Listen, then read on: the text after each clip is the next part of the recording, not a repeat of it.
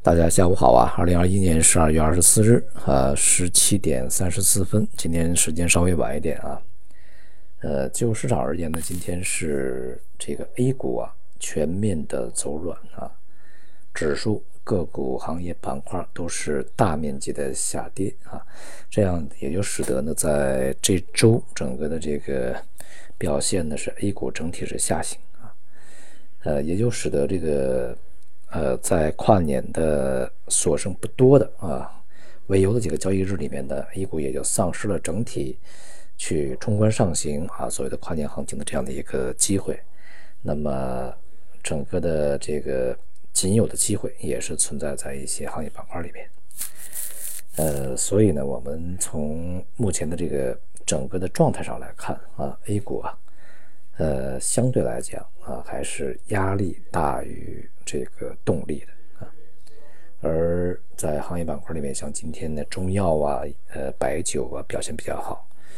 那么这似乎又是一个吃药喝酒的行情，但是啊，从中药和白酒的表现里面，其实是差异很大的啊。中药是在今年啊，呃下半年以来啊，或者说从今年一直以来吧，它是相对比较稳定的震荡上行状态。啊，趋势是上行的，而白酒呢，当前恐怕就是一个这个反弹状态啊。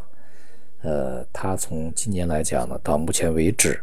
是略微啊，这个呃上上升了一点啊。这个其实是总的来总体来讲是从高位回落的啊，从年初到现在。所以呢，从行业板块来讲，它也是分化比较严重的啊。那么二十四号。呃，接下来呢，也就是西方的圣诞节啊，这个已经开始进入。那么外围和内部，我们到年底这几天里面，在基本面上基本上处于一个真空状态，没有什么特别大的一个消息刺激的话，市场不会出于出现特别剧烈的这种波动啊。呃，但是呢，我们可以从今年的整体表现里面啊，定基本上已经定型的一个市场的一个状态里面呢。看到接近年底的一个压力，呃，所以呢，在跨年的这一两个月的时间里面，以及来年，恐怕呢，这个我们首先要去关注的是整体市场上方的压力，而不是下方的承接。那么近一段时间的一些行业板块分化也比较严重，即便是表现非常强劲的新能源，呃，它也分化相当严重，尤其是下游啊一些。涨得非常这个不错的啊，这一两年来啊，一年多以来吧，这个一些板块呢，其实从近段时间里里看啊，也是逢高的这种这个获利了结是相当踊跃。这就是一方面在市场里面我们要看行业板块结构，另外一方面呢，在行业板块结构的内部也要去划分一个更加细致的一个这个呃区别出来啊，结构出来。大的呃经济形势呢，现在摆在面前啊，就是趋弱；大的货币政策形势呢，也摆在面前，就是不会特别松啊。全球呢，一边是紧，一边呢是边际放松，但是啊，也不可能全面放松啊。这个目前看的是相对比较肯定的一个事情，所以来年啊，呃，市场的压市场的挑战哈和市场的这个压力是不小的。那么怎么去应对的？我想啊，首先第一个呢，还是